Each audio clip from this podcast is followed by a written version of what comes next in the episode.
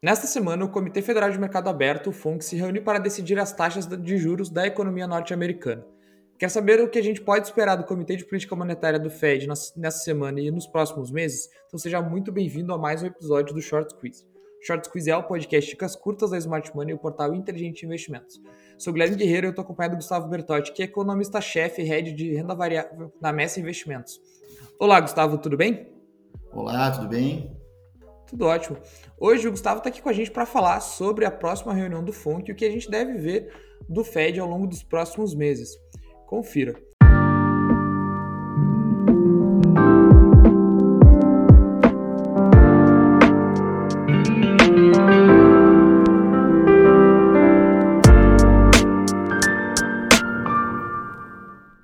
A inflação americana ela vem oscilando bastante nos últimos meses, né, Gustavo? Chegando aí entre altas e baixas, ela continua num patamar bastante elevado. Você acha que o, CP, o CPI já chegou no seu pico ou ele ainda deve oscilar um pouquinho mais para cima aí ao longo dos últimos dos próximos meses?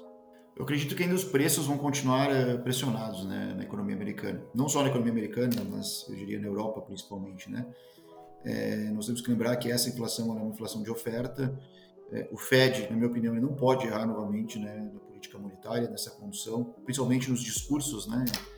Enfim, ele tem que manter o tom hawkish. É, é uma mensagem que, na minha opinião, deve ser passada no comunicado desta quarta-feira. Né? A reunião começa amanhã e, e a decisão do FONC é na quarta-feira e eu acredito que o, o, comunicado vai ser em tom com o último, principalmente. Né? O, o CPI preliminar né, da zona do euro de hoje é, registrou 10,7 em 12 meses é, e ele também vem mostrando né, uma pressão que vai além de alimentos e energia.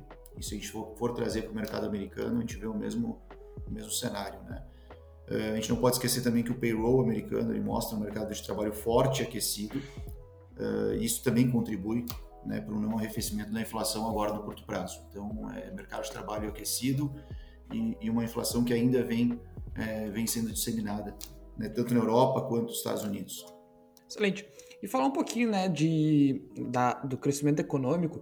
A gente teve nos primeiros dois trimestres de 2022 retração na economia norte-americana, né, uma recessão técnica. A gente tem agora as prévias né, do PIB norte-americano no terceiro trimestre apontando para um crescimento acima do esperado pelo mercado.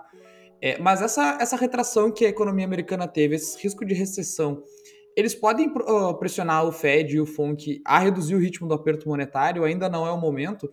Eu acredito que é muito cedo para se falar em redução do, do, ritmo de aperto monetário. A gente acompanha aqui no mercado, né?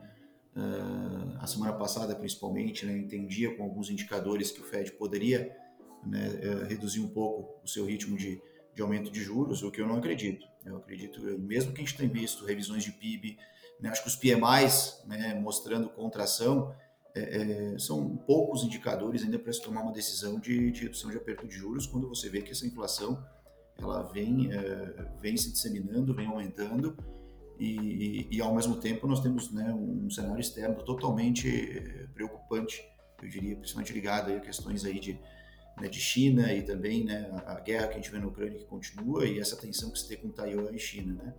Então vejo, vejo algo bem, bem preocupante ainda, acho que a pressão que o Powell sofre é enorme ainda, é, o alinhamento da política monetária que a gente vê que ocorreu agora, né? a gente não pode esquecer que os comunicados que a gente teve, somente o de maio, né, ele destoou muito da realidade né, que os mercados vinham é, enxergando e, e, logo passaram a entrar numa correção justamente por, por esses erros de comunicado, fazendo uma leitura errada do mercado. A, a decisão hoje é unânime praticamente né, nos presidentes distritais do Fed, é, todos convergem né, para aumento de juros. É, vejo que 75 pontos agora na reunião, na decisão agora de quarta-feira é inevitável e vejo que em novembro também isso tem que acontecer.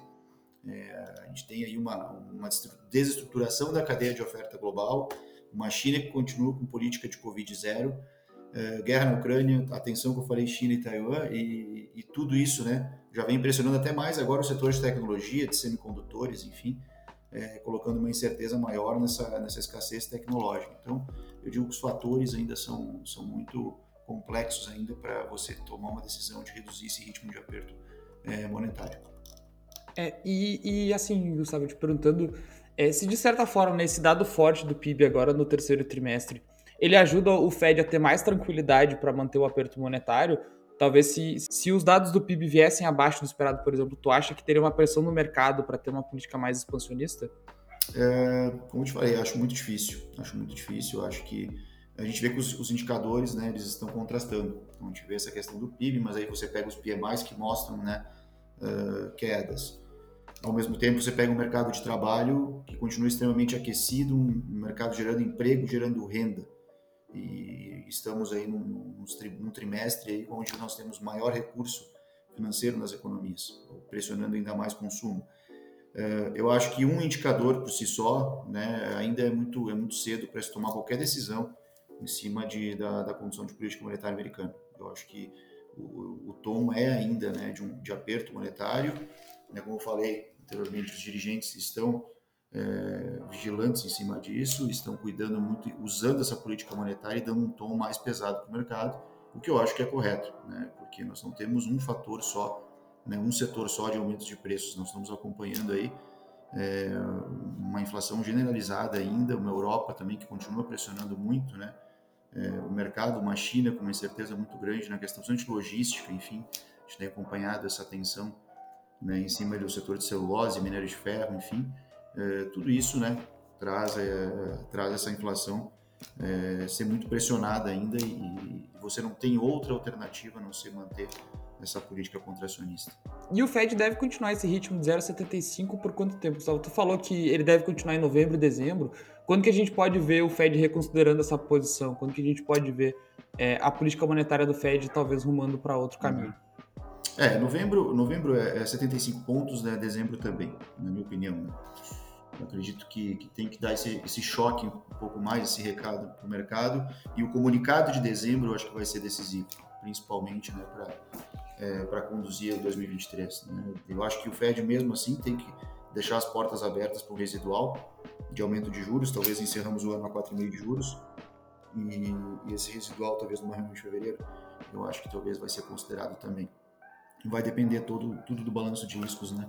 Nós temos que hoje, hoje é, não são poucos, né? Os fatores são, são alguns aí que nós temos de incerteza para o próximo ano, e, e, acredito que agora né, o discurso está alinhado, enfim, então ele não pode errar novamente agora. Então acho que é, nós vamos ter dois aumentos agora sucessivos e, e, em fevereiro uma reavaliação, mas eu acho que é importante deixar essas portas abertas né, para uma possível é, continuidade dessa política de aumento de juros.